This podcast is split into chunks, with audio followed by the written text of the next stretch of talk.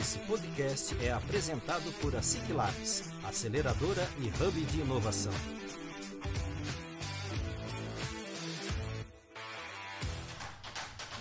Está começando mais um ASIC Labs Cast, o podcast oficial da ASIC Labs.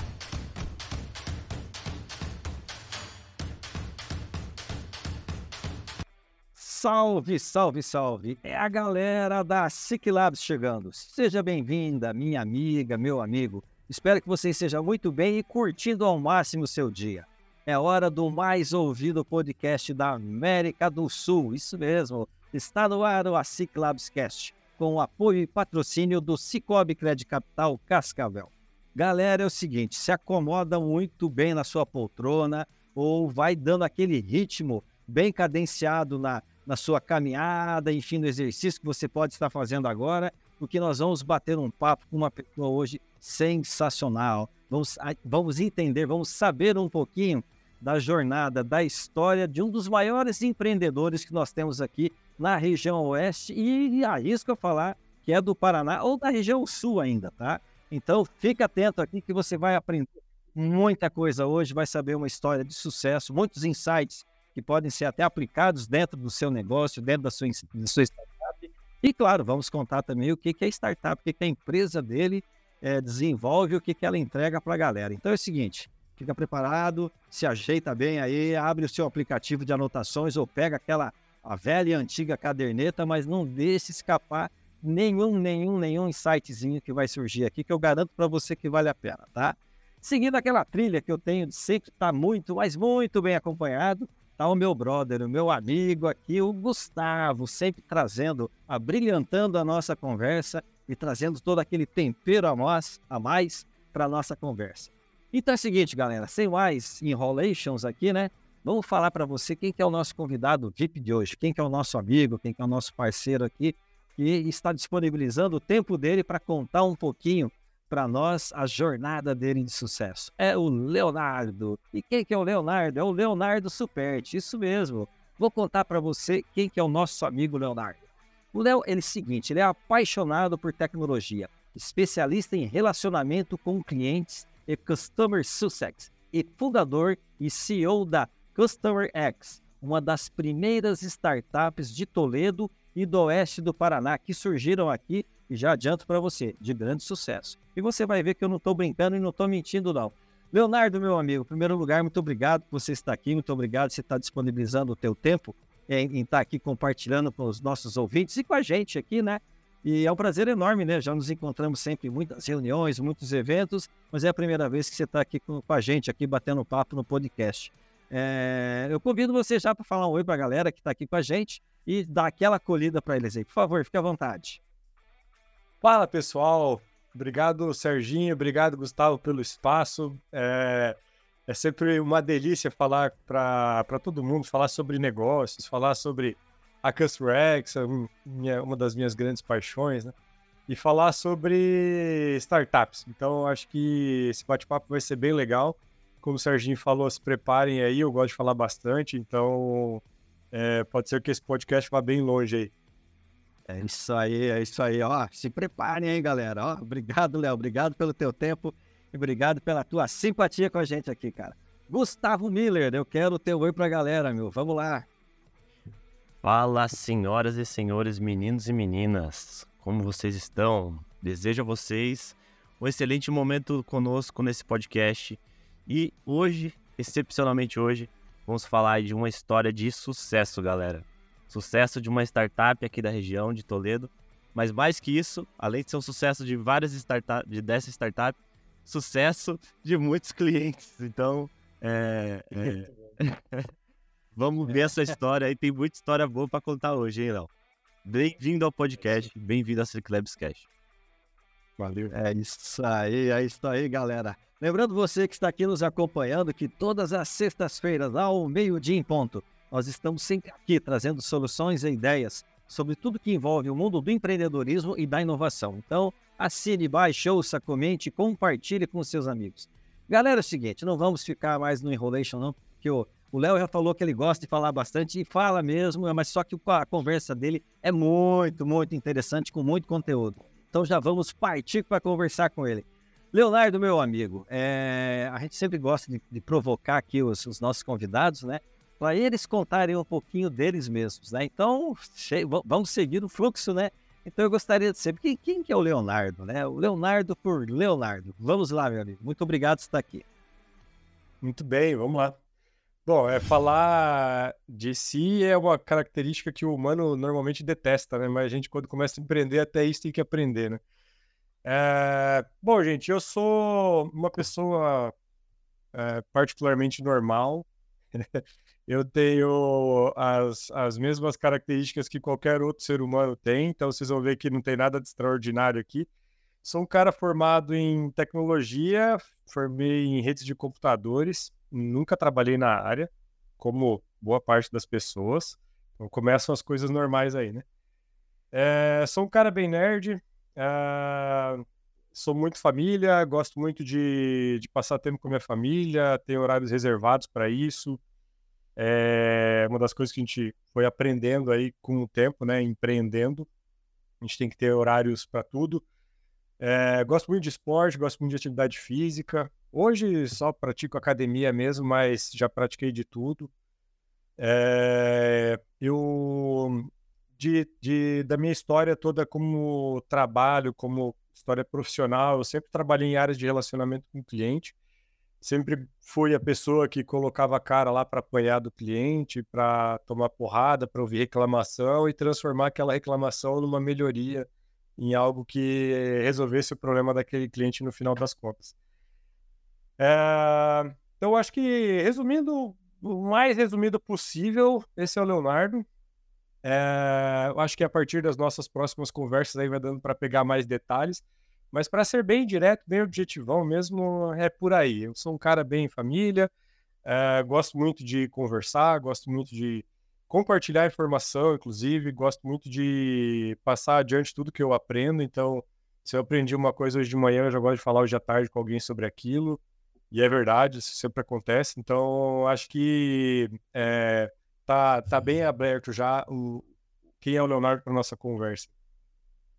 Tá aberto o leque aí. Valeu, Leonardo, meu amigo. Cara, que legal, que bacana, importante. E a gente, a gente observa isso mesmo, né? Viu que acompanham né? a distância é, a, tua, a tua jornada, já a tua carreira, a gente vê que realmente é isso daí, né? O Leonardo é um, é um cara muito competente, mas é um cara que, que busca é, trazer equilíbrio, né, Léo? É, você busca trazer equilíbrio, tem que estar com a família, tem que estar cuidando do corpo, tem que estar cuidando da mente, tem que estar cuidando da saúde, enfim, né? Esse equilíbrio é bacana e é e muitas vezes aí as pessoas acabam pecando, né? Acabam acabam deixando isso deslizar, principalmente quando entra nesse mundo do empreendedorismo. É importante você é. falar isso daí. Mas vamos lá, eu quero já saber o início da história. Como é que, como é que rolou? Como que foi a ideia de, que, que surgiu de você criar startup? Como que isso começou? Como que, que ano que foi? Qual que foi a ideia? Você estava sozinho, não estava? Como que começou a rolar toda essa história? Conta lá para nós. Boa. É, essa história é bem curiosa, inclusive. Normalmente quem empreende nasce empreendendo, né? Com 10 anos já está vendendo limonada, bolacha que a mãe faz, umas coisas assim. É... E eu não, nunca tive nada disso, exatamente o contrário. A gente, eu sou uma pessoa que sempre trabalhou em empresas, trabalhei em empresas grandes, empresas menores também, e eu sempre gostei de trabalhar em empresa.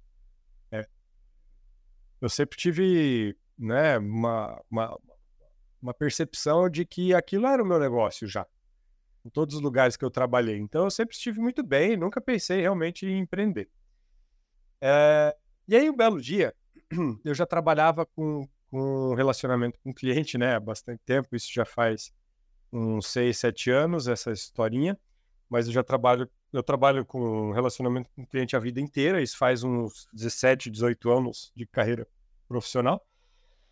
É, e aí, um belo dia, eu participei de um evento, o evento é ED Summit, provavelmente vocês conhecem, que a gente em que eu fui para buscar ferramentas para customer success para a empresa que eu trabalhava.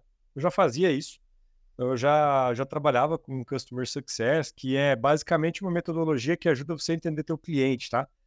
É, voltando um, pouco, um passinho atrás, customer success é uma forma de identificar o que o seu cliente precisa antes dele precisar. Basicamente isso. Você conseguir ser proativo, entende?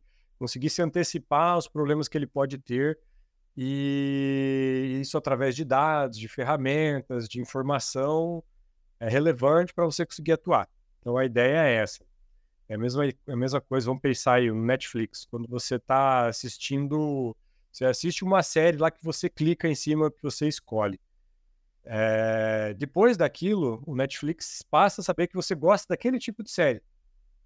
Isso é entender o que o cliente precisa, tá? Isso é sucesso do cliente. No modelo deles é em massa, né? Eles não falam com você, eles não, não te ligam para perguntar assim: ah, Serginho, você acha legal esse tipo de filme então? Uh, então é essa que é a grande sacada, é automatizar tudo isso. É, e aí eu fui para aquele evento crente que eu ia encontrar uma ferramenta de CS, é, de Customer Success, CS, carinhosamente falando, é abreviação aí do Customer Success, tá? É, fui buscar uma ferramenta para isso, para a empresa que eu trabalhava naquela época, porque eu precisava escalar o que eu fazia para mais clientes. Eu atendia 20 clientes, precisava atender 400 com uma ferramenta. E basicamente é, eu tive essa esperança porque aquele tinha uns, uns 15 palestrantes, uns 10 a 15 palestrantes gringos falando sobre o sucesso do cliente. Eu falei, putz, é, acho que aí vai ter. É um assunto que está bombando, então preciso. Acho que lá eu vou encontrar.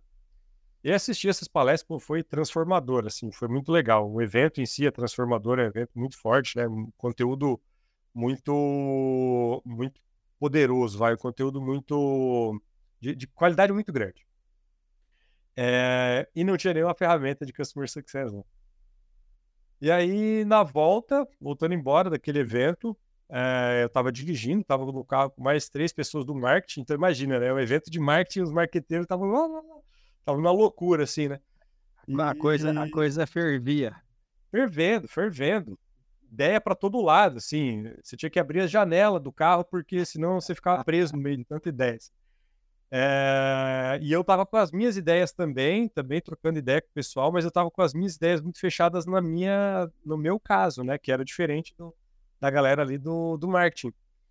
E aí, nisso, minha cabeça foi, foi avançando ali, foi avançando, até que eu fui pensando, cara, eu acho que isso tudo que eu aprendi nesses três dias do evento, eu não sei se eu vou conseguir aplicar onde eu estou hoje.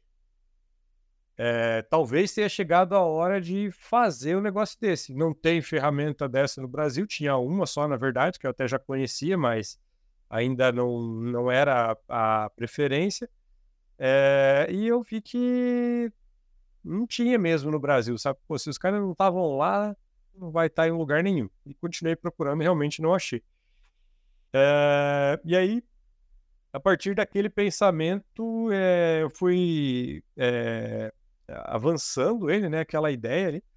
E quando eu cheguei em casa, conversei com minha esposa. Minha esposa foi a primeira pessoa que, que deu um apoio, assim, é, é, até hoje. Hoje, ela, inclusive, ela trabalha com a gente na CustomerX. É, mas ela foi a primeira pessoa que me apoiou e falou: pô, parece ser legal isso que você está falando, né? Não entendi nada, mas parece ser bem legal. É, então, vai lá. Beleza, tive meu primeiro incentivo, né? Ah, eu cheguei de viagem no sábado à noite. No sábado mesmo, depois de conversar com ela, eu mandei mensagem pro Alex, foi o primeiro sócio que entrou. Falei, cara, tem tive uma ideia aqui, acho que a gente precisava bater um papo. Daí ele, tá, não, legal, eu tô na casa dos meus pais nesse final de semana, segunda-feira eu tô aí, a gente conversa. Eu, putz, cara, a gente precisava conversar antes não pode vir antes embora para a gente começar a conversar sobre isso. E aí ele entendeu a, a pressa, a urgência ali e veio mesmo. No domingo ele jantou lá em casa, a gente começou a conversar, o olhinho dele já brilhou, ele já gostou da ideia e já topou. Olha, olha que bacana, né, né, Léo? Ele já na hora já captou, cara. Tem algo, tem algo bom percebeu aí, né? Ele sentiu também, eu acho que era um negócio relevante ali, vai. E aí, no dia seguinte, a gente começou a planejar algumas coisas, logo depois a gente começou a planejar algumas coisas, e a gente foi vendo o tamanho do buraco né, que a gente estava se metendo, e viu que era maior do que a gente pensava. E aí ele logo falou, cara, é, isso aí vai ser bem complexo, acho que a gente vai precisar de mais gente técnica aí para fazer esse negócio, né? Ele é desenvolvedor. Uh, e aí, beleza, vamos então chamar mais alguém. Tem uma sugestão? Tem, o Grace. O Grace é parceiro e é um desenvolvedor foda, né? Então, beleza. É, a gente chamou o Grace, o Grace já topou também. Naquele almoço que a gente convidou o Grace, inclusive saiu o nome Custom saiu, simplesmente saiu. É, Grace topou. Logo depois a gente queria chamar, a gente queria chamar o Marcelo, mas não sabia nem para fazer o quê. A gente já gostava muito do Marcelo, era parceiro também. E aí, Marcelo, a gente teve uma ideia aqui, estamos pensando em te convidar, mas a gente não sabe o que você pode fazer, né? Ele falou: Bom, não vai precisar de marketing, ele é de projetos, tem nada a ver com a paçoca. É, vocês vão, a gente vai precisar fazer alguma coisa para o marketing, né? Precisa aparecer, a empresa precisa surgir no, no mercado, precisa ser conhecida. Eu, eu, eu não entendo nada de marketing, mas gosto bastante, sou curioso e a gente pode. E eu posso aprender e a gente faz. E foi, ele entrou para ser do marketing e ficou um bom tempo ali no marketing. Depois, hoje ele é nosso CEO, diretor de operações, mas ficou, é, acho que um ano e pouco cuidando do marketing e fazendo um trabalho animal, ainda sem saber né, o que estava fazendo, basicamente no início. E aí depois, o... ainda tem mais gente. É... O Gui era um cara que a gente já conhecia também, e pediu para o Graça, o Gui é um cara muito curioso, ele era bem novinho ainda na época, ainda é novo, mas acho que ele estava com 21, 22 anos naquela época. Muito curioso e super inteligente. Toda criançada, tudo molecada. Tudo molecada. Inclusive eu, né? Um super jovem, né? Muito novinho. Já estão me chamando que você tinha, Léo? das startups aqui para acabar. Né? Que idade que você tinha, Léo? É, 30, 30, 31, tô com 36 agora. Isso foi em 2017, finalzinho de 2017. Legal. Ah, uh, e aí, o Gui também nessa de. Ah, Grace, eu queria aprender umas outras linguagens mais modernas e tal. Se você tiver alguma coisa aí é, eh, para fazer e quiser me mostrar, me ensinar, eu pego e faço para você, né? Tipo, ele, o Grace sempre pegava muito frila, assim. Eu faço para você para aprender mesmo. E você fica com a grana aí só para eu aprender. E aí o Grace falou: Olha, até que eu tenho um projeto aqui. e aí passou uns jobs já da Customer X para ele e é lógico, ele aprendeu muito rápido, pegou muito rápido. E aí a gente falou, cara, está no final das contas está trabalhando de graça aí. Existe um existe um, um preceito para descobrir se você é co-founder ou não de uma startup, né? Se você trabalhou de graça nela. Daí a gente falou, não, cara, entra aí junto se você tiver afim e vamos embora. Daí ele acabou entrando também. Então nós somos em cinco sócios, três bem técnicos, Alex, o Gui e o Graça são desenvolvedores, o Graça é nosso CTO. É, e o Marcelo é um cara que anda nos dois, nos dois mundos, assim, conversa com o cliente, mas entende bem a linguagem técnica também. E hoje é diretor de operações. Então essa foi basicamente a história ali do desse como começou, dali para frente tem bastante coisa legal também. Talvez a gente quebre aqui um pouquinho para não ficar muito tempo no mesmo assunto. Mas acho que foi por aí. Somos em cinco sócios. Sensacional, Léo. Que história legal. E, cara, então, então contextualizando, você vivenciou esse problema na prática, no teu dia a dia do trabalho, e você gostaria de ter uma solução, e aí você foi em busca de solução, percebeu que não existia, e falou, ah, por que não criar, né? Por que não criar eu mesmo a solução para esse problema que eu vivencio na prática.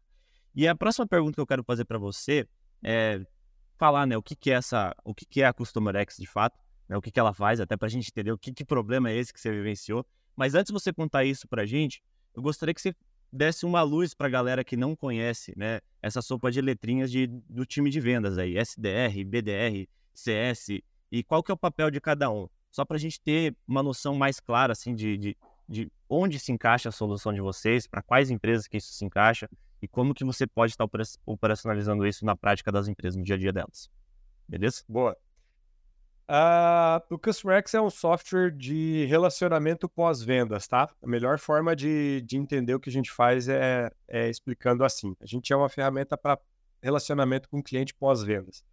Qual que é a ideia? O CustomerX é, ele é um pouco mais focado em empresa de relacionamento uh, recorrente, tá? Então, a gente acaba atendendo mais empresas de software é, do que de outros mercados, como varejo e outros mercados assim, indústria, etc. A gente atende mais recorrência, quem tem recorrência. Então, é, a grande sacada do Customer X é identificar o que o cliente está usando ou deixando de usar, comprando ou deixando de comprar. Qual é o perfil ali de, de recorrência dele, de recompra e coisas assim. Aí a gente pega mais dados, pagamentos, por exemplo. O cara paga em dia, esse cara atrasa pagamentos, legal, é mais uma informação crítica sobre a relação empresa-cliente, né? Fornecedor-cliente. É, que mais? Atendimento. Ah, esse cara, quando ele abre chamado, ele é bem atendido, ele avalia bem as, os atendimentos, ele gosta do nosso atendimento. Essa avaliação é mais um peso relação fornecedor-cliente. É, engajamento como um todo, tá? Por exemplo, eu promovo eventos, ele participa dos eventos, meu cliente está participando, ele não está participando, ele está desengajado. Se ele não entra nas reuniões, ele está desengajado. Se ele dá no show, ele está desengajado e coisas assim. Então, tudo que tem a ver com engajamento. E uso, né? Quando a gente estiver falando de software, de tecnologia mesmo, é o uso. Cara está clicando lá no módulo compras e está fazendo o lançamento do, da compra dele pela ferramenta? Ou não? Ele faz pelo WhatsApp e não lança em lugar nenhum. Faz por e-mail e não atualiza o sistema.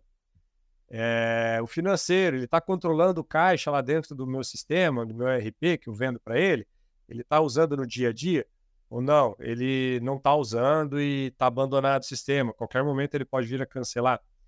Então a ideia do sistema é que ele consiga prevenir churn, que ele consiga reduzir cancelamento. Churn é cancelamento, tá? É não renovar uma assinatura, é parar de pagar. Tá? Que nem quando que, que nem aconteceu em massa quando Netflix começou a bloquear os IP dos famílias. E todo mundo tinha família no mesmo endereço aí que morava 40 pessoas numa família, né? na mesma casa. É, e aí o Netflix fez aquele bloqueio e tal.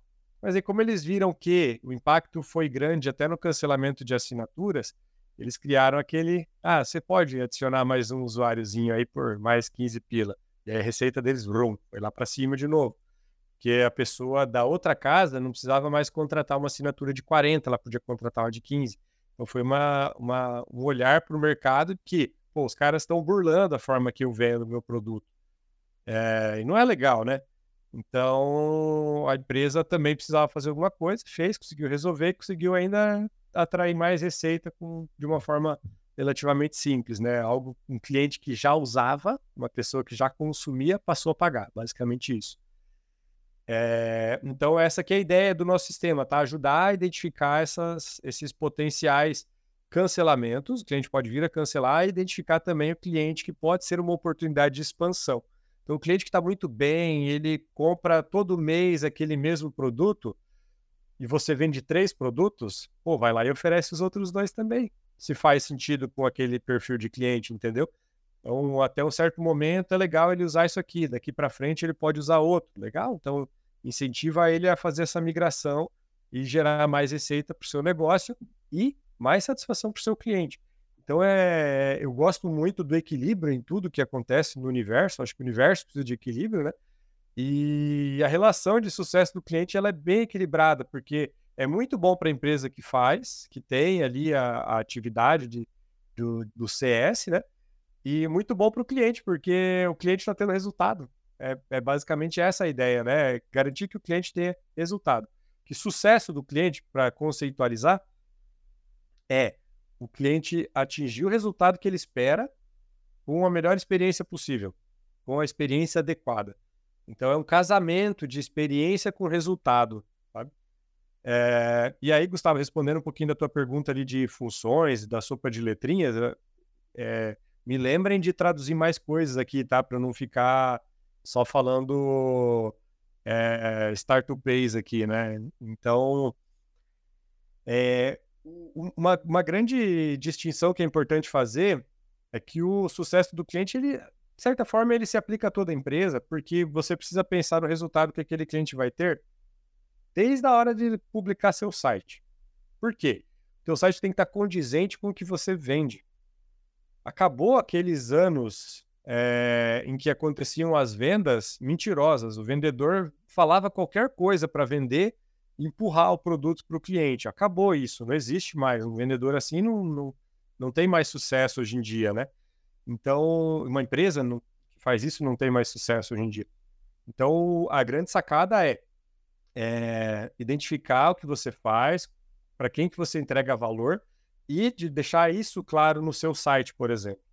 Quando você chega num contrato, é, aquilo tem que estar tá refletido no teu contrato com o seu cliente. Não pode ser um contrato abusivo, unilateral e coisa assim, se você quer garantir o sucesso da, da, daquela relação, sabe?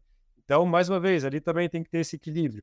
É, aí você vai para o time de vendas, ele entra no seu site, ele encontra as informações e pede um contato com o seu time de vendas.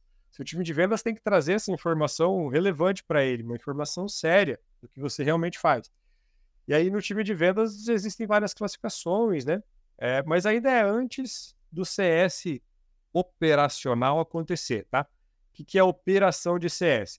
Você tem lá o time de vendas, que é uma coisa é, a pré-venda, que normalmente tem um, um, SDR recebendo esse lead, né, que entra em contato pelo seu site e faz ali uma primeira qualificação. Pô, você, sei lá, eu vendo para empresas e empresas que têm de 100 a 500 colaboradores e faturam até 50 milhões, por exemplo, por ano. Então, o SDR, que é essa pré-venda, normalmente ele vai fazer uma qualificação. Ah, quanto você fatura por ano? Ah, 30 milhões. Ah, beleza. Quantos funcionários você tem? Ah, eu tenho 200 funcionários. Ah, legal. 200 então, funcionários, 30 milhões e é uma empresa. Beleza, eu posso vender para você. E aí passa para o vendedor que vai fazer uma apresentação daquilo. Normalmente tem os nomes startup também no vendedor, né? Que é o, o closer, o executivo de contas, tem os nomes aí também que a galera gosta de dar. É... E depois que esse vendedor fecha, o closer fecha essa negociação de fato, aí ele cai para um time de CS. Muitas vezes ele cai para um time de CS. É... E aí tem várias, vários formatos, tá? Muitas vezes o time de CS tem uma pessoa de implantação, que a gente chama de IS, Implementation Success Manager. É um cara, uma pessoa que vai garantir que o cliente vai ter uma primeira entrega é, o mais rápido possível, um primeiro valor mais rápido possível, e ele vai perceber que aquilo está valendo a pena já no início. Essa é a ideia da, do IS. Depois cai para um cara de CS. O cara de CS ele tem que garantir que aquilo vai ser cíclico, que aquela relação vai ser saudável pelo máximo de tempo possível. Nada é eterno, né? Nenhum cliente vai ficar para sempre na sua empresa, mas é, que aquilo perdure pelo maior tempo possível e aumente cada vez mais. Então, se meu cliente que entrou ontem ficou dois anos, o que entrar hoje tem que ficar dois anos e um dia, o que entrar amanhã tem que ficar dois anos e dois dias, e sempre aumentar, porque eu tenho que sempre melhorar essa relação. É, então, a gente tem ali no, essa divisão, fechou a venda, entra para a equipe de, de CS, vai que às vezes tem várias funções também. Então, IS normalmente é uma primeira, aí normalmente a gente tem um CS que pega esse cliente depois, não, o cliente está pronto, está lá, eu vou agora ajudar ele a ter resultado melhor com o que ele já está fazendo, então vai só melhorando o uso dele, engajamento, recompra, oferecendo novos produtos e coisas assim. Então, sim, o CS tem um papel importante de aumentar a receita da empresa, tá? Esse é o, é o principal papel, talvez, do CS, tá? É aumentar a receita da empresa. Seja é, na retenção, ou seja, o cliente ficar mais tempo pagando uma mensalidade, por exemplo, eu já estou aumentando a receita da empresa, tá? Seja aumentando o valor que ele paga. Ele entrou pagando 100, eu tenho uma meta de levar ele a 120, a 150 ou 200, beleza? Então, essas, é, isso aí é o papel do CS, tá? É, antigamente tinha um, existia muito pós-vendas que fazia isso, ainda existe, né? Não vamos tão longe assim.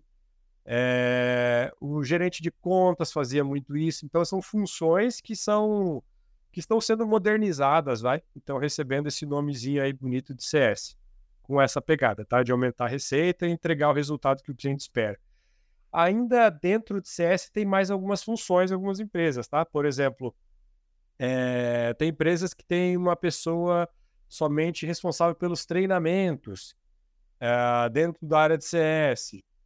Tem uma pessoa muitas vezes responsável somente pelos dados dentro da área de CS. Normalmente é o CS Ops. é, que tem ops em outras áreas, né? Sales ops em vendas, tem outras, às vezes tem ops que atua na empresa inteira, mais horizontal. Então a ideia é essa pessoa identificar dados e oportunidades com os dados para gerar oportunidade, basicamente, né? É... Aí tem as funções mais voltadas à liderança também. Enfim, é, aos pouquinhos, cada função vai ficando cada vez mais dividida. E aí, depois que esse cliente está ali dentro, que ele está que ele tá, é, engajado, vai com o teu negócio, isso vai se tornando um negócio cíclico. Então, ele renova contrato, o cara que está engajado, ele renova, cliente satisfeito, ele renova, então ele vai ficando mais tempo e assim por diante. Então, aquele trabalho, aquela missão do CS de de aumentar a receita da empresa vai sendo entregue aos pouquinhos, baseado um pouco de tudo, né? Tanto retenção quanto novas vendas, às vezes. Essa pessoa às vezes pode fazer uma venda também, tá? Empresas que ainda voltam para um vendedor. Ah, surgiu uma oportunidade. Esse cara aqui quer comprar um novo produto. Algumas empresas voltam para o vendedor. Hoje o CS já está fazendo bastante isso e é natural também, tá? Porque o CS já está ali no dia a dia. O vendedor às vezes vendeu para aquele cliente há dois anos atrás, ele não lembra de nada, não sabe de nada, ele vai ter que ler o CRM inteiro, ou ler lá no Customer X tudo que aconteceu em dois anos. Então, às vezes, é bem, mais prático a própria pessoa que está ali no CS já com ela fazer essa nova venda, esse upsell, esse cross-sell aí, que é essa, é, esse aumento aí do que o cliente já consome, né? Vender o um novo produto ou vender mais do mesmo produto. Respondi? Para Sim, para lá de e, e, show. O, quer dizer então que vocês têm é, várias soluções que vocês desenvolvem para ajudar os seus clientes a, a terem sucesso. É isso, né, Léo? E, e aí o papel. O é papel, mesmo, o papel da ferramenta é gerar esses insumos para toda essa galera, né? Tanto para o vendedor, para o gestor da empresa, para o próprio CS, para o time do CS ali. É isso, a ideia é simplificar. A ideia é que o, o, analista, a pessoa que usa o nosso sistema, ele logue no sistema, encontre todas assim, essas informações prontas. Ó, 10 clientes em risco aqui, vai lá cuidar deles. Três clientes em oportunidade, ou atua e vai vender para eles logo, ou passa para um vendedor, por exemplo. Entende? Então a ideia é mostrar, ó, tenho tantos clientes em risco, a saúde deles está assim, está assado. Por que ela está assim? A gente consegue detalhar bem. Então, o que a Custrex consegue entregar é por aí, nesse caminho. Entrega, entrega, entrega bem, né? É, é complexo isso. É, é, não, imagina, só de você falando aí, mas engraçado, né? Porque a gente até fala, explicar, ah, tenho, é, eu tenho que ter o produto para vender, mas quando você vem trazendo toda essa rede que envolve isso, tudo que, que, que, que faz parte disso, a gente vê a complexidade de um, teoricamente, né, entre aspas, né, do simples processo de venda, né? Entre você vender e fazer com que esse cliente é, fique feliz, seja bem atendido e permaneça com você, conforme você falou, né? O, o maior tempo possível, né? É, não vai ser eterno, mas que ele fique o maior tempo possível. E, e Léo, me, me, conta uma coisa agora aqui, porque é uma coisa que anda se falando muito, né, nos últimos meses, dos últimos, é, é, nesse último ano, é quando a gente fala de inteligência artificial. Ah, a inteligência artificial vai fazer isso sozinho, vai tomar conta e tal. Eu sei que você já tem algumas, algumas coisas. Como que vocês usam essa inteligência artificial para ajudar isso também? Como que é, vocês já, com certeza já estão utilizando em várias frentes, mas como que isso funciona? Como que rola isso daí? É, a inteligência artificial nessa nossa área, ela vem para simplificar trabalho manual. Isso é um pouco para todos, né? Mas um trabalho que é difícil, Serginho. É... Por exemplo, Dentro do, do Cusrex, você pode ir lá e digitar assim: é, assistente, cria para mim uma jornada do cliente para empresas SaaS, por exemplo, de software, é, de médio porte, para que eu acompanhe melhor a, a, os clientes que pedem cancelamento, por exemplo. Então, você dá um, uma um destino para ele, dá uma ideia bem, bem aproximada do que você quer, e ele vai lá e cria uma jornada para você com, sei lá, cinco tarefas, sete. Isso um Kanbanzinho, ele vai lá, gera um Kanban e coloca, ó, fala com ele sobre isso, aqui você fala sobre aquilo, daí você faz uma tarefinha assim, E aí, se não deu certo ainda, você faz mais isso aqui e assim vai. Então, hoje a gente ajuda as empresas a entender, a, a ganhar agilidade, criando coisas que elas têm que ficar parando para pensar e tem que ter histórico. Isso é uma coisa complexa no nosso meio, porque ó, uns 80, 90% dos nossos clientes nunca usaram um software de CS antes. É, isso tudo é muito novo, né? O, o Customer Success ele nasceu na Salesforce há bastante tempo. Ele veio lá de dentro. A Salesforce é a maior ferramenta SaaS do planeta, é uma das primeiras, os primeiros SaaS do planeta, né? Um mega unicórnio. E e nasceu lá dentro porque eles percebiam que eles estavam perdendo 7, 8% de clientes ao mês. E se você perde 7, 8% de clientes ao mês, um churn de 7% ao mês, no final de um ano você renovou praticamente toda a sua carteira de clientes. Você teve 100% de troca. Então, ano que vem, você não tem mais ninguém que estava com você esse ano. Basicamente isso. Isso é pouco. Para uma empresa SaaS, 12 meses é muito pouco. Você tem que ficar mais tempo para valer a pena normalmente. E aí, então, eles foram estudando essas possibilidades e encontraram um caminho até a empresa surgiu lá de dentro, o primeiro unicórnio de CS surgiu lá de dentro, coisa assim. Então, nossos, nosso maior concorrente, vai, surgiu lá e foi mais ou menos assim essa história. É... E aí, quando a gente vai para o mercado procurar pessoas para trabalhar com isso, você acha muito pouco ainda no Brasil. Ainda tem pouquíssimas pessoas fazendo isso, poucas pessoas com experiência. É um mercado muito aquecido, e aí, mercados aquecidos, o que acontece? A pessoa fica seis meses recebe uma oferta de salário maior. Fica mais seis meses recebe outra maior. Fica mais seis e ela não aprendeu nada em nenhuma, não foi suficiente. Ela não construiu nada em nenhuma. Daí ela já tem três anos de experiência, mas passou por três, quatro empresas. E ainda não está madura, ainda não é uma pessoa sênior, sabe? E muitas vezes ela assume uma liderança até em algumas empresas porque já teve duas ou três experiências. E assim, o mercado tá é muito novo, né? É muito recente. As pessoas mais experientes têm cinco anos, um ou outro, dá para contar nos dedos, tem oito anos, um ou outro tem dez. É, então, é, essa, esse problema no mercado de, de ser muito jovem, ser um mercado muito novo, traz problemas de, de, de, de qualidade, de informação, de treinamento. Então, no Customer você consegue facilitar um pouquinho isso. O que, que é mais difícil fazer? Ah, sei lá, é, ter ideia de como construir uma jornada ideal para o meu cliente, sendo que eu nem conheço esse mercado, sendo que eu, eu sou novo em CS, sendo que. Então, a gente simplifica um pouco isso, pegando insights ali bastante de, de, de mercados e coisas assim.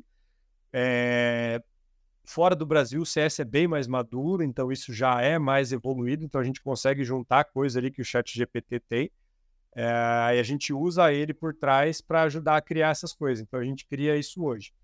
E no futuro próximo, a gente enxerga que, por exemplo, hoje o CustomerX a gente cria um score para cada cliente. Cada cliente tem uma nota de 0 a 100. Então é muito fácil você olhar para o cliente e falar: ah, esse cliente aqui está 85. Cara, tá bem. Tá bom vende mais para ele, oferece algum outro produto, vê se é uma oportunidade de vender mais. Agora, se olha aquele cliente, a nota tá 22. Cara, tá na, tá na merda, ele vai embora, ele vai cancelar, ele odeia a gente, tá tudo errado. Aí você vai lá, investiga e olha quais são os detalhes. O CustomerX te dá esse indicador. Porém, hoje é necessário você imputar vários critérios. Ah, quando ele está fazendo, quando ele atrasa o pagamento, tira pontos. Quando ele paga em dia, dá pontos. Se ele usa bem o módulo A, B, C, dá ponto. Se ele não usar, tira. Coisa assim. E no futuro próximo, é, tanto a gente na Rex pretende colocar isso, vai colocar isso para funcionar, quanto outras soluções também, tá? Nossos concorrentes também vão fazer coisas assim. Que é começar a criar isso automaticamente. Então, lei histórico, que é hoje, que é algo que hoje praticamente não existe, tá? Porque esse cara que entrou no Rex esse ano, dados de um ano para criar inteligência artificial, aprendizado de máquina, já é pouco. Vocês talvez saibam disso, que é pouca coisa. Você precisa de histórico de três anos de compra para saber como aquele, aquela pessoa compra. Você precisa de histórico de cinco anos. E às vezes as, as empresas elas não têm ainda dados tão centralizados como a gente centraliza no CustomerX. Então ela olha e fala, cara, tenho nada disso. como é que vamos fazer? Então, beleza, vamos imputar agora, ano que vem você extrai isso, né? Vamos começar agora e ano que vem você vai ver alguma coisa mais relevante, que você vai olhar hoje e vai dar falso positivo. É, então, a ideia, eu acho que o futuro do, do Customer Success como um todo vai ser usar muito inteligência artificial para para diminuir esse trabalho manual de, de planejamento, de estratégia também. Então, cara, eu não preciso mais dizer o que é bom, o que é ruim. Eu pego o histórico dos cancelamentos dos últimos cinco anos dos meus clientes, ou dos últimos três anos, por exemplo, identifico os padrões ali. Então, ah, todo mundo que cancelou parava de usar 60 dias antes, em média, é, não pagava, parava de pagar o boleto, coisa assim, coisa assim. Então vai se somando esses critérios padronizados e é isso a inteligência artificial consegue entregar, né? Então, hoje a gente ainda não tem isso aplicado dentro do CustomRex, mas é o que a gente enxerga que vai ser parte do futuro aí, criar um score automatizado, sem nenhum humano precisar pôr a mão. Importa a base, histórico e acabou. Já vai descobrir ali o que está acontecendo. Inteligência artificial é para isso, né? Ela não vai tirar o trabalho do humano, porque é, no relacionamento com o cliente quando a gente fala aí de CS principalmente, a gente tem muita coisa que a gente chama de high touch, né? Muitas empresas fazem um atendimento high touch, que é um, um acompanhamento próximo mesmo desse cliente, né? Um toque bem próximo, vai. É você conversar com esse cara, literalmente. Então, se você atende 50, 100, 200, talvez até mil clientes ou mais, muitas vezes você vai ligar para ele fazer uma reunião. Cara, eu vi aqui que você está na situação tal. Agora, quando você atende milhões de clientes, aí é um no Tech Touch, né? Que você usa só tecnologia, dispara e-mail automático, dispara push e assim vai, né? Mas na mesma pegada, super personalizado. Essa é uma o Customer Success, ele vai pelo caminho da super da hiper personalização.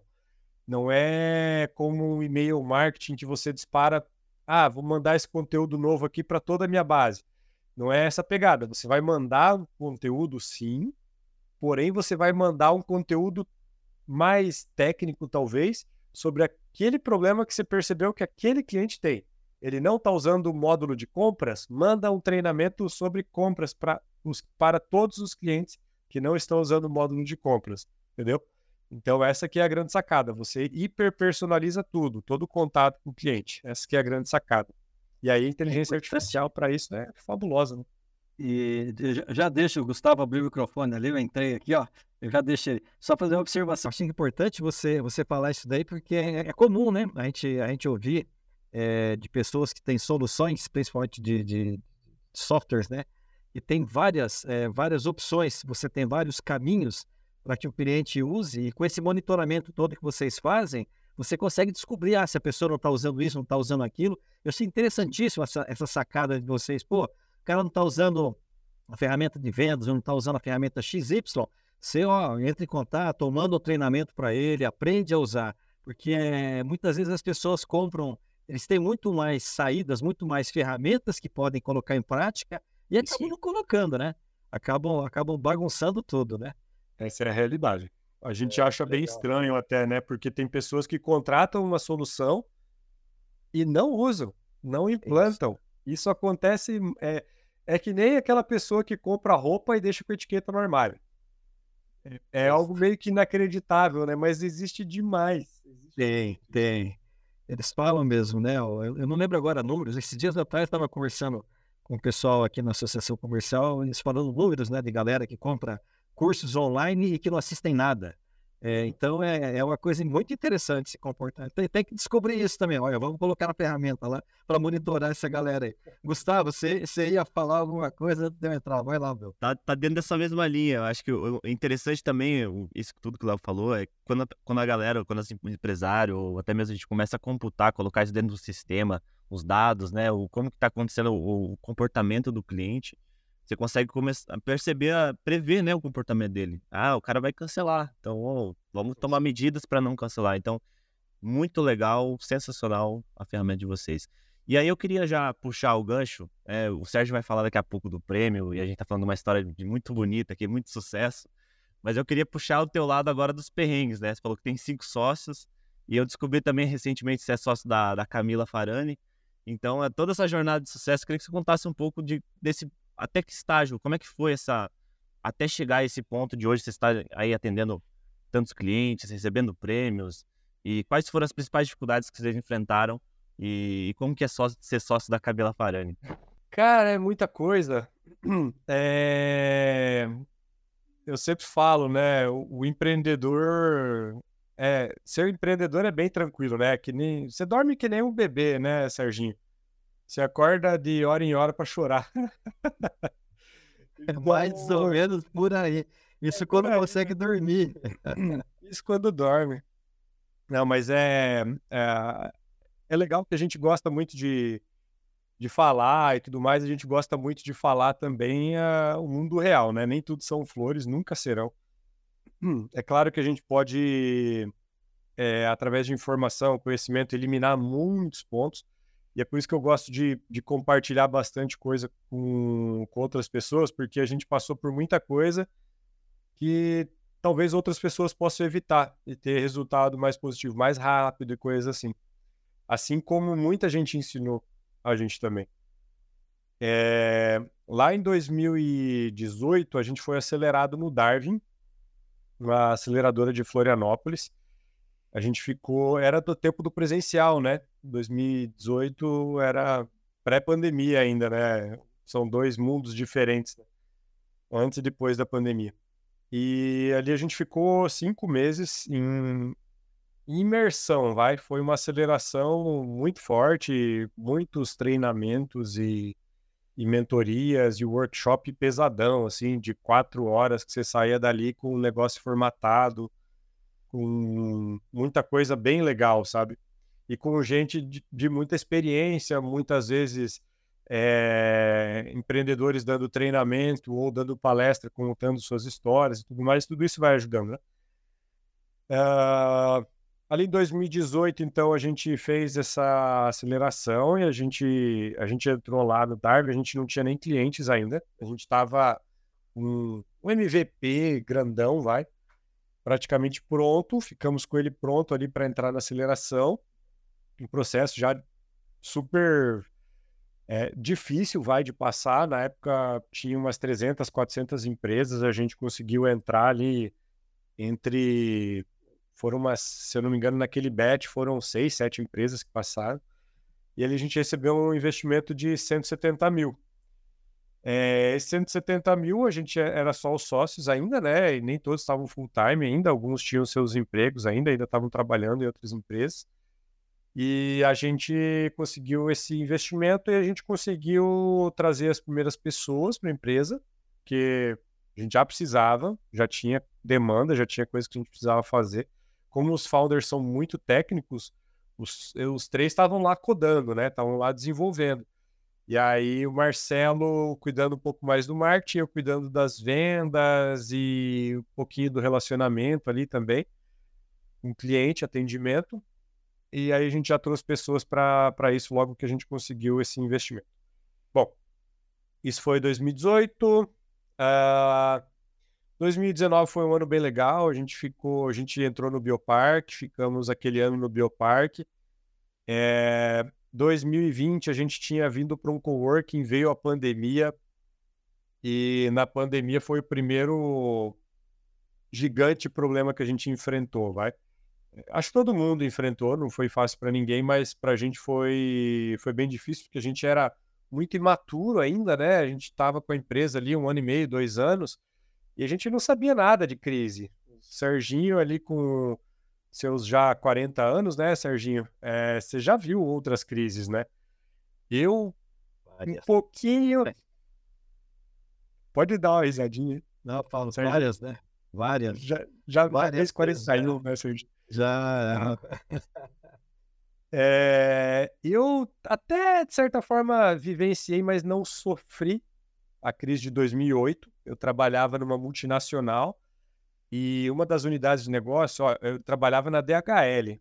DHL, pô, faz logística da Fórmula 1, né? Nike, Adidas, HP, só, só atende multinacional, né?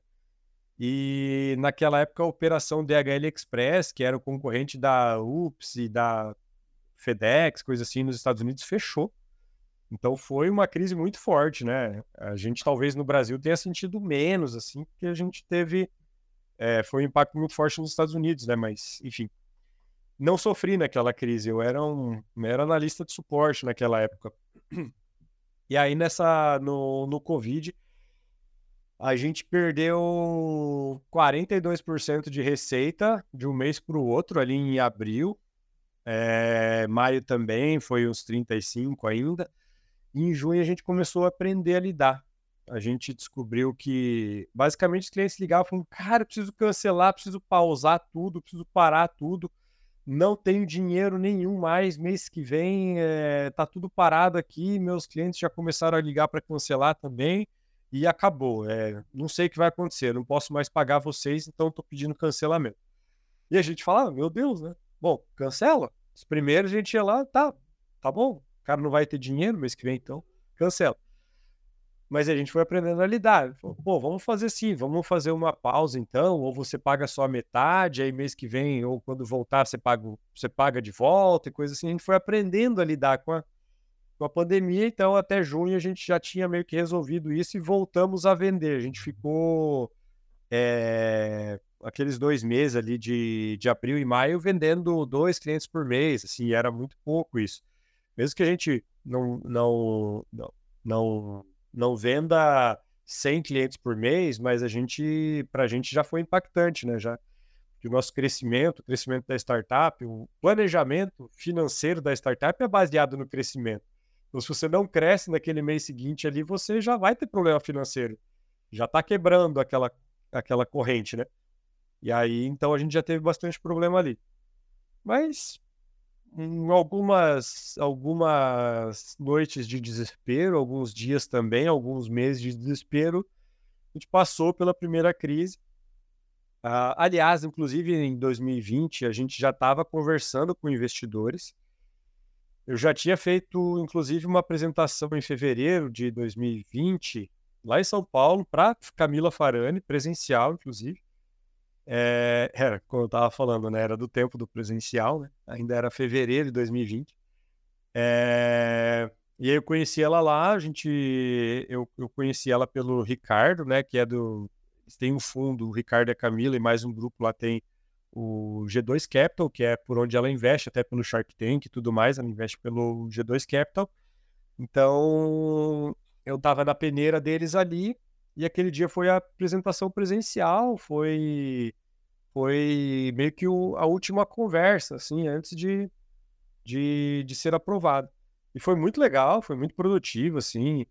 É, foi muito legal que até ela e o Ricardo me prepararam para uma situação que eu achei bem legal, assim. Foi a primeira vez que eu tinha sentido, percebido aquilo, né? Eles são como eles fazem em alguns lugares as reuniões assim o fundo muitas vezes ele é obrigado de certa forma ele, ele quer trazer outras pessoas para participar. E tinham pessoas não investidores lá de startup sem experiência em investimento em startup. Então essas pessoas eles já me prepararam falaram, cara pode ser que saiam umas perguntas aí meio tá? Mas você não liga não tá? Se a gente tiver pergunta importante a gente vai te fazer.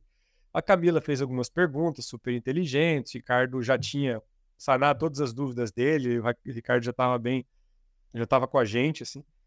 E, e aí esse pessoal fez umas perguntas bem ruins mesmo, sabe? Coisas assim, que é, nem Deus sabe, sabe? Aquelas coisas, ah, mas e daqui três anos? Cara, startup não sabe o que vai acontecer daqui três anos. Só um, um investidor muito sem experiência pede um orçamento, um planejamento para cinco anos, sabe? É um ou dois anos ali acabou. Dali para frente você só tem é, é, ambições, vai? Você não tem planejamento, você tem ambições, três, quatro anos para frente. Né? E aí foi bem legal que depois eu até fiz mais uma, uma apresentação lá, foi para todo o público de investidores que estava junto, outras startups também. Enfim, foi um dia bem legal. A gente foi aprovado e foi aprovado por eles, né, pelo G2 Capital. E aí veio a pandemia. Aí veio março, né? Que tinha alguns passos para a gente dar. Ali veio março. Ali por 10, 15 de março, todo mundo congelou tudo, né? É... E, e aí começou aquela aquele desespero, né? Tá, nossa grana tá acabando. A gente tem pouco dinheiro ainda. Não conseguimos pagar as nossas contas com o nosso faturamento. Não estamos no break-even, né? é, no ponto de equilíbrio e os investidores não estão nem respondendo e-mail mais. E agora? O que a gente faz, né? Então foi ali, além, além disso, né, junto com isso, aqueles clientes cancelando ali que eu tinha comentado antes também. Então foi foi foda. Ali foi o primeiro momento de desespero, assim, você não sabe o que você faz, né? Você não sabe se você começa a mandar currículo, se você é, reza, se você muda de religião porque a tua não tá funcionando, se você, sabe, você começa, a gente começa a pensar de tudo, assim, sabe? E aí foi legal que nesse momento eu, eu tenho fases de buscar conhecimento. A gente tem que ler todo dia, tem que buscar coisas todo dia, mas eu tenho fases de buscar conhecimentos específicos. Naquele momento eu fui atrás do, da galera que estava falando sobre crise mesmo, sobre aumentar a venda, sobre coisas assim, como, como sobreviver a uma crise. E aí o legal disso é que todo mundo vai pelo mesmo caminho, né? E aí, quando você encontra. É aquele, é aquele negócio que hoje tem o nome, né? Do, do senso de pertencimento. Né? Quando você ouve mais cinco pessoas desesperadas pela crise também, mais dez pessoas desesperadas também, você fala, pô, não sou só eu? Nossa, tô gostando de ficar nessa sala, tô mais confortável, sabe? E aí você já fica naquela, pô, pois é, né? A galera tá conseguindo e tal, resolveram. Bom, que, que a gente foi aprendendo? Já que está todo mundo negociando com a gente, a gente tem que negociar com os nossos fornecedores também, enfim. Então a gente foi aprendendo, né, e conseguimos passar por aquela primeira crise ali. Mas foi foda, tá? Contando agora, não estou nem traduzindo nada da choradeira ali que foi, mas foi bem intenso. Minha esposa sempre foi meu é, meu ponto forte, assim. Então a gente sempre se ajuda muito. Quando ela tá mal, eu tenho que ajudar ela. É um casamento real, né? Quando ela tá mal, eu tô ali para ajudar ela e quando eu tô mal, eu, ela sempre esteve ali também para me segurar. E é aquele negócio, às vezes você só precisa dar uma chorada, levanta, acorda e vai trabalhar de novo. Pronto, já tá bem de novo e vamos embora, né? E aí foi mais ou menos isso. É... Em perrengues, vai. 2021, essa rodada de investimento que foi pausada em 2020, ficou pausado ali o ano inteiro, a gente voltou a crescer lá em julho, agosto, a gente voltou a chamar os investidores, ó, a gente voltou a crescer aqui e tal, e a gente quer voltar para a rodada, vamos embora. Fechamos essa rodada em abril, terminamos tudo em abril ali de 2021, beleza, captamos mais um milhão e meio naquela época, e, e aí entraram mais investidores, aí né, efetivou a Camila ali o fundo deles, Entrou o BR Angels, entrou a Bossa Nova, entrou o fundo da Domo e entrou o Equity Hill, que é de uns amigos ali da galera da, da, da G2 Capital. Foi uma indicação deles, uma galera muito gente boa, muito legal também. Até o da Domo tem uma historinha, vou contar, tá? Como é que tá de tempo? A gente tem que acabar aqui em algum momento. Pode ficar triste. Manda, manda, manda ver. Conta, Conta a história e daí depois eu vou te provocar para a gente começar a pensar e fechar. Vai lá, que tá bom tá o foi. É... Esse caso da Domo foi muito legal. Quando. Lembra que eu estava no ED Summit em 2017, né? Uma das últimas palestras que eu assisti de encerramento, ó, me arrepio de lembrar aqui da, da história. Detalhe, eu só percebi isso depois de uns anos, tá? Eu percebi isso faz uns dois anos, mais ou menos. Eu não tinha percebido isso. É... Eu assisti uma palestra do Rodrigo. É Brito? Putz, esqueci o sobrenome dele. Um dos fundadores do Buscapé. E a, a Domo é um fundo de investimentos, um dos mais respeitados do Brasil, talvez. Bom, o Buscapé foi uma das primeiras startups com história, empresas com história de startup no Brasil, né? Os caras venderam lá por 97, se não me engano. Venderam, começaram, não lembro agora. Mas é, antes dos anos 2000. Gustavo, acho que não tinha nem nascido, né, Gustavo? Gustavo novinho. é... E, e, o, e o, os fundadores do Buscapé criaram um fundo que é a Domo. Esses caras venderam, né? Startup, essa galera não sai de perto, né? Eles criaram a Domo. E a Domo criou um fundo, conseguiu. Rodrigo Brito mesmo, né? Isso aí. Conseguiu é, eles trouxeram, a Domo gerencia o fundo FIP Anjo do BNDES. E ali, quando a gente foi captar, quando, quando eu estava naquele evento, essa palestra do Rodrigo, cara, foi muito, motiva muito motivadora, sabe? Não é palestrinha, que o cara tem uma história animal, extraordinária, é, acima de qualquer curva. O que eles fizeram no Buscapé ali foi bizarro. Os caras vendiam, vendiam lista de preço de, de, de mercadoria, de produto, em disquete na banca de jornal, bicho. O Buscapé começou, era disquete. Os caras pegavam o preço de um monte de site, de site, não tinha site, tá? Não era, não tinha internet, gente. Era 90 e pouco. É, eles pegavam os preços das lojas do produto, ah, ar-condicionado, quanto é que tá? Tá 5 mil reais. E saíam lá e adicionavam no disquete e vendiam o disquete na banca de jornal. Olha que legal. Sabia disso, não. Começou assim o Buscapé. É... E aí, enfim, foram vendidos e tal. Criaram esse fundo ali. E, e a Domo tem o, gerencia o, fi... o fundo FIP Anjo. E essa palestra dele foi uma das palestras que mais me motivou naquele summit, naquele evento, sabe? Que mais me falou, cara, acorda que tem um negocinho aí, acorda que tem um negocinho aí, sabe? Que colocou a centelha, assim, atrás da orelha para o despertar ali do empreendedorismo. E, e aí, em 2021, a gente captou investimento com o Domo, cara, um fundo que os fundadores do Buscapé ali criaram, sabe? Daí eu percebi isso faz acho que um ano e pouco, tá? Eu não tinha me ligado, não tinha feito essa relação de, cara, os caras que mais motivaram lá, inclusive eu mandei um, um e-mail pro, é, pro Romero, é Romero, né, Rodrigo? Romero Brito. Romero, o Romero Brito é o pintor. Rodrigo Brito. Pô, tá difícil. Tá difícil. Romero Brito é o pintor. O, é o, pintor, o, né? Rodrigo, Rodrigo é empresário. E, e, aí a gente, e aí eu, eu mandei um e-mail para ele no final daquela, daquele, na semana, algumas semanas depois, falando, cara, assisti sua palestra, não sei o que e tal.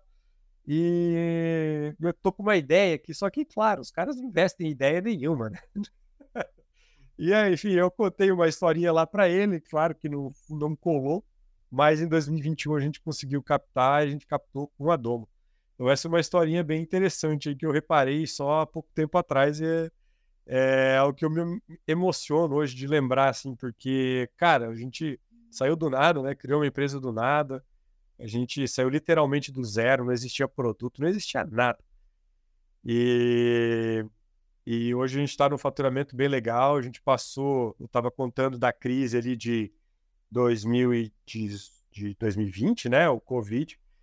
E 2021, a gente, de certa forma, teve mais uma segunda porrada. Finalzinho de 2021 para 2022 já, vai. É, porque a gente captou lá em 2021 e a gente tinha uma projeção de crescimento, a gente imaginava, olha lá o sonho do empreendedor, né? E, e, o que o Excel nos permite, né? O Excel deixa a gente sonhar muito, né? Isso que é foda.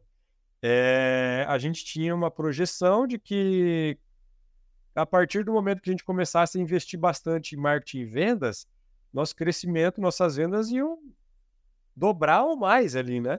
Dali para de uns seis, nove meses depois que a gente captasse investimento. E a gente captou investimento, contratou, a gente tá, chegou a ficar com quatro pessoas no marketing, cinco, seis pessoas em vendas, e foi criando um time bem legal. E as vendas não estavam dobrando. e chegou 2022 e as vendas tinham que ter dobrado já e não estavam dobrando. Ou seja, aquele planejamento que era baseado no crescimento já não estava dando certo. E a gente já estava com o investidor, então a gente tinha que ter uma entrega ali, é, né, muito mais é, factível com aquele investimento e tudo mais. No final das contas, a gente não conseguiu crescer. Crescemos muito ainda, crescemos bastante e tal, mas não aquilo que a gente tinha projetado. A projeção também era errada, tá? Foi uma projeção falha, é, é, uma projeção que não tinha tanto embasamento assim. É, a gente se baseou um pouco no que a gente ouviu de, de, histórias né, legais e tal, mas né, não é todo mundo consegue repetir tudo aquilo lá que está no, no script. E a gente não conseguiu crescer tanto. E aí o que aconteceu? 2022, a gente precisou desligar pessoas. E aí, é, a Customer sempre foi uma empresa muito mãezona. Pô, não, não vamos demitir ele, vamos, vamos tentar treinar, vamos melhorar, vamos dar feedback e tal. A gente era muito ruim para demitir. Isso é um defeito da Cusrex. A gente demorava muito para demitir. E todo mundo fala, né? Todo mundo falava e a gente não ouvia. Contrate devagar e demita rápido. E a gente nunca fez isso. Sempre foi péssimo nisso. Então, para a gente demitir era muito difícil. E aí, quando a gente precisou desligar cinco pessoas numa pancada só, porra, lá vai o Leonardo de novo chorar para a esposa. Amor, que aconteceu tal coisa. É, então, é, foi ali mais uma pancada, uma coisa que a gente teve que aprender, que foi desligar pessoas e que não eram necessariamente pela competência dela.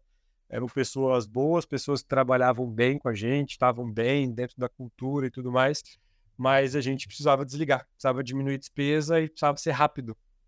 Então, quando a gente percebeu isso, foi o que a gente teve que fazer. Então, foi meio que a segunda crise.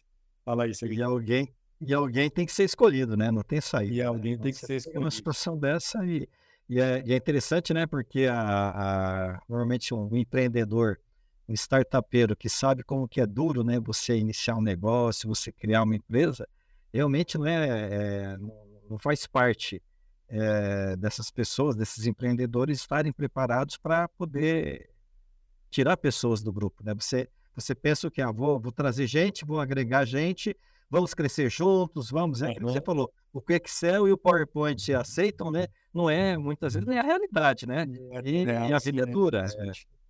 Mas é importante isso. Agora, já pensando já em fechar, que eu acho que, bom, questão de tempo, nosso tempo já explodiu aqui facinho. É, mas aqui dava para tocar, igual você falou, duas, três horas conversando.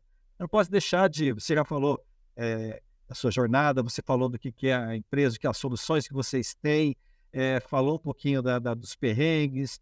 É, acho que é importante você, eu gostaria que você, é, já pensando a gente começar a fechar nossa conversa, é você contar um pouquinho das premiações, né? Esse ano foi um ano que vocês estiveram muito no palco, eu vi você recebendo o Prêmio Brasil afora, então eu queria que você contasse um pouquinho para a galera para saber que a vida não é fácil, a vida do empreendedor não é fácil, mas ela, ela vale a pena e ela traz os seus, os seus louros também, né? Não é só pancada que leva, né? Não, com certeza vale a pena. É, hoje a gente está em 21 pessoas na Cusrex e a gente pensar que 21 famílias é, estão sendo alimentadas por, pelo trabalho que a gente está fazendo é muito legal, sabe? Isso já vale a pena. A gente tem um, dentro da nossa missão também, entregar para as empresas algo melhor. Então, ajudar todo mundo a se ajudar, entende? Então, como nossa solução ajuda o nosso cliente a atender o cliente dele, e é para melhorar o atendimento, para melhorar o relacionamento, tudo isso é gratificante, sabe? Quando você vê, recebe um elogio de um cliente, alguém comenta, pô, meus clientes estão gostando, não sei o quê, é, tudo isso vale a pena, sabe? E o reconhecimento é só uma pontinha, né? A gente, a gente passa anos ali trabalhando e buscando, indo atrás das coisas, e de vez em quando aparece algum prêmio, alguma coisa assim, algum reconhecimento legal nesse sentido. É... Esse ano a gente entrou para o ranking das top 100 Open Startups. A Open Startups é uma, uma empresa que faz esse ranqueamento que lista as, as empresas que fazem mais relacionamento com empresas médias e grandes no Brasil startups que fazem mais relacionamento com essas empresas médias e grandes. E na categoria que a gente se enquadra, né, que é de Customer Service, a gente ficou em quinto lugar esse ano. Ano passado a gente tinha ficado em nono, e esse ano a gente ficou em quinto lugar. Então, do ranking ali de duas mil e poucas startups que se cadastraram lá e tudo mais, é, isso já é muito legal, né? É, pô, a gente está a gente é aqui do interior do cu do mundo, quando costumo falar, né? É, a gente não está na ponte aérea, a gente não está a meia hora de uma reunião com o investidor, a gente não está a cinco minutos da Faria Lima, a gente está fora de tudo que acontece na, nos grandes centros, a gente tem que viajar e às vezes passar um dia inteiro viajando para chegar lá. E, e é muito difícil a gente se equiparar com as empresas que estão lá. É muito difícil a gente empatar ou ganhar de uma empresa que está lá. É, é, a gente é desfavorecido por causa disso, né? Isso faz diferença. Só quando você está lá que você percebe. Quem está aqui, está vivendo aqui no mundinho sem, sem sair daqui, você não sabe, você não percebe o que está acontecendo no mundo lá fora. Agora fica um mês em Floripa para você ver como que os negócios acontecem no dia a dia. Você está tomando cerveja, aparece um cara lá que você quer vender para ele, que você podia vender para ele, e você vende tomando cerveja. É, você tá em São, fica em São Paulo um mês, é a mesma coisa. Onde você está, você está no barzinho lá no happy hour, aparece o CEO lá da empresa tal. E você vende para ele, você se relaciona, você encontra investidor em todo lugar. Enfim, é, é tudo muito mais fácil. E para a gente do interior receber um prêmio reconhecido nacional, assim, pô, é muito legal. É muito legal, assim, para. Uh, ah, é, é, eu, me, eu me emociono sempre quando eu penso nesses, nessas coisas, assim, porque é, é diferente. A gente pô, criou uma empresa cinco anos atrás, seis anos atrás, sem né, grandes expectativas, com grandes sonhos, né? Mas com expectativas super humanas, vai, não, vamos fazer, vamos ver o que vai acontecer. A gente sabe que vai dar certo, a gente sabe que a gente é capaz de dar certo. Quando a gente, quando o ser humano descobre que ele é capaz de qualquer coisa, tudo fica mais fácil, entendeu? Porque, cara, eu posso fazer isso aqui, eu vou fazer. Vamos fazer, vai lá e faz, acabou, entendeu? É difícil, tem que estudar, você tem que trabalhar, você, você tem que se desgastar, você fica longe da sua família, você passa tempo fora, enfim. Mas dá, se você quer fazer, consegue, né? É, então isso é muito legal. E aí, esse prêmio do estar numa lista nacional de top 100 startups, pô, é animal, sabe?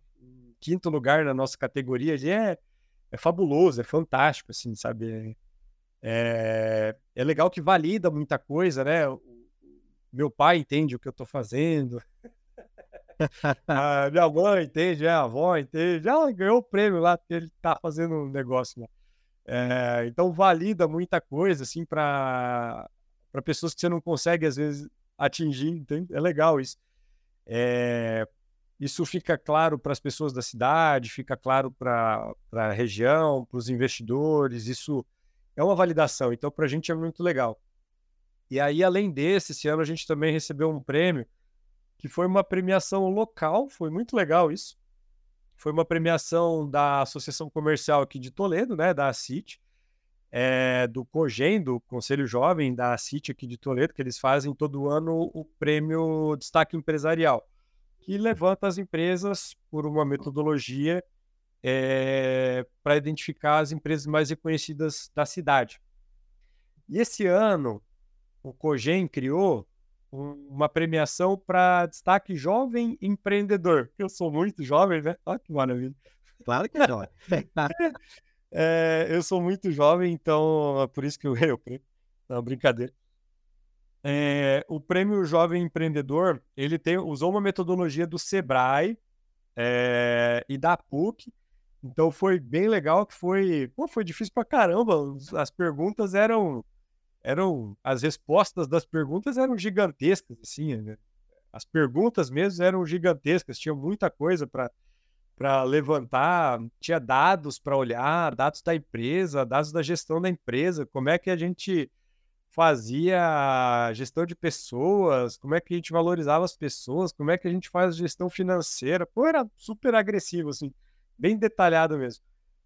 E e aí, esse era mais pessoal, não era tanto da empresa, porém eles olhavam os dados da empresa toda. É, e aí a gente ganhou, eu ganhei esse prêmio de destaque jovem empreendedor aí de Toledo. Então foi muito legal porque como é local, todo mundo vê, né, da cidade. Então eu chegava na academia, tinha pessoas que vinham me dar parabéns, eu, ué, parabéns pelo quê? Ah, pelo prêmio lá que você ganhou lá, tá assim, ah, sim, legal. Que bacana. Não, foi muito legal, legal né? É, é, é, é interessante que na, na, na cidade é, o reconhecimento desse prêmio foi muito maior do que o nacional, entendeu?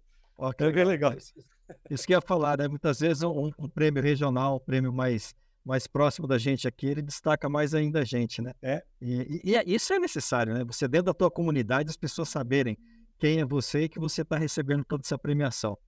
Leonardo, ah, meu amigo. Antes de você dar vai tchau, lá, vai lá. eu vou comentar um negócio aqui bem importante.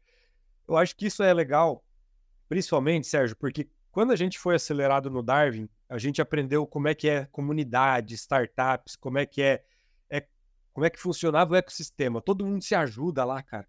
Os caras das maiores startups do Brasil se ajudam de graça, eles vão lá, eles deram mentoria para mim no bar, coisas assim, sabe?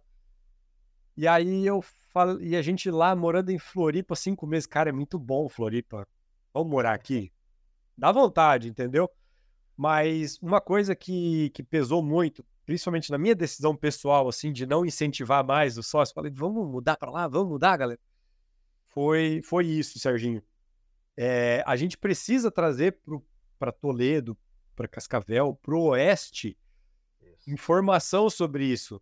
Então eu voltei e falei, cara, não, a gente tem que trazer isso para nossa região. Aqui na nossa região as empresas são muito é, independentes, não se conversam tanto assim, se encontram ali numa outra reuniãozinha, mas não estão o dia inteiro trocando informação. Cara, como é que você faz seu processo de venda aí? Entendeu? E lá era o dia inteiro isso, era o dia todo assim.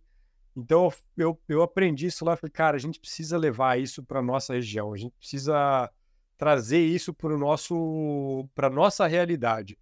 Toledo, Cascavel, Foz, o Oeste como um todo é muito bom no que faz. A gente também é a gente também é muito bairrista, né? A gente se acha bastante, mas a gente também é bom nas coisas que a gente faz. A gente é bom pra caramba, a gente se destaca um monte de coisas. Sabe? No, não é, no Brasil inteiro, a gente tem a gente tem prêmio em todas as áreas de tudo aqui no Oeste. Prêmio Exatamente. nacional. E aí esse prêmio local foi uma, uma forma assim de, pô, eu, eu, eu quando eu entrei, quando eu me candidatei, eu falei, eu vou, eu vou fazer bem legal, bem preenchidinho esse negócio. Eu vou fazer com vontade de para ganhar. Porque eu quero ganhar e eu quero mostrar para todo mundo de Toledo e da nossa região o que, que é uma startup, o que, que é a Customer X e ajudar a explodir isso e ajudar a espalhar isso. Quero que mais gente faça isso também. Tem um modelo de gestão legal, coisa assim, sabe?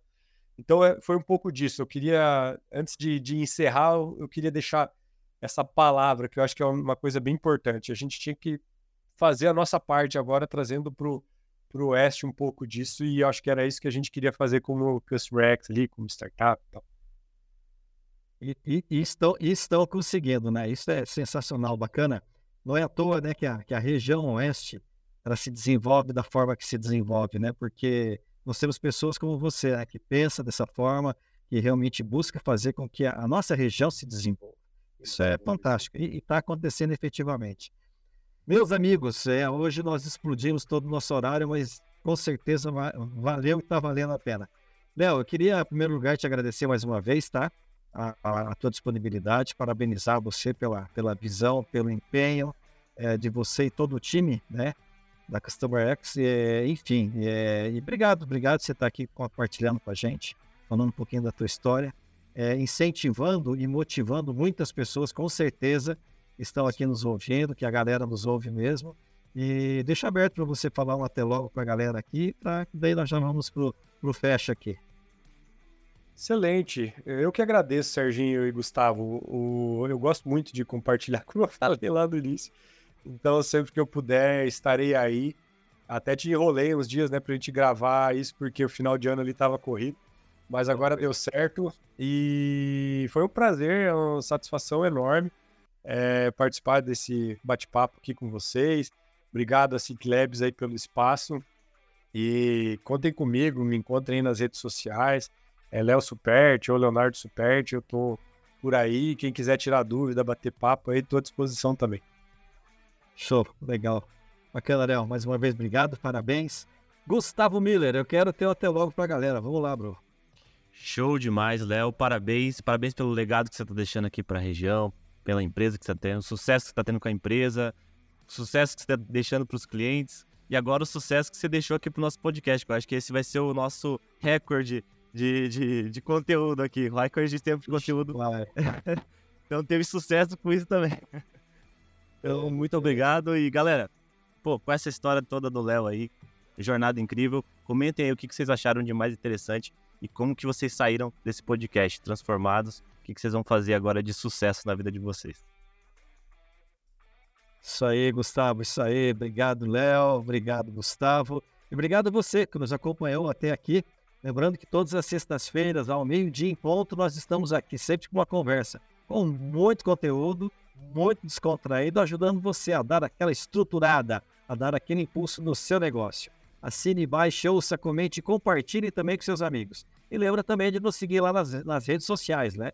No arroba Oficial e fique por dentro de tudo que está acontecendo no mundo do empreendedorismo e da inovação. Um forte abraço e nos vemos na próxima sexta-feira. Esse podcast foi apresentado por a Ciclabs, aceleradora e hub de inovação. Assine gratuitamente.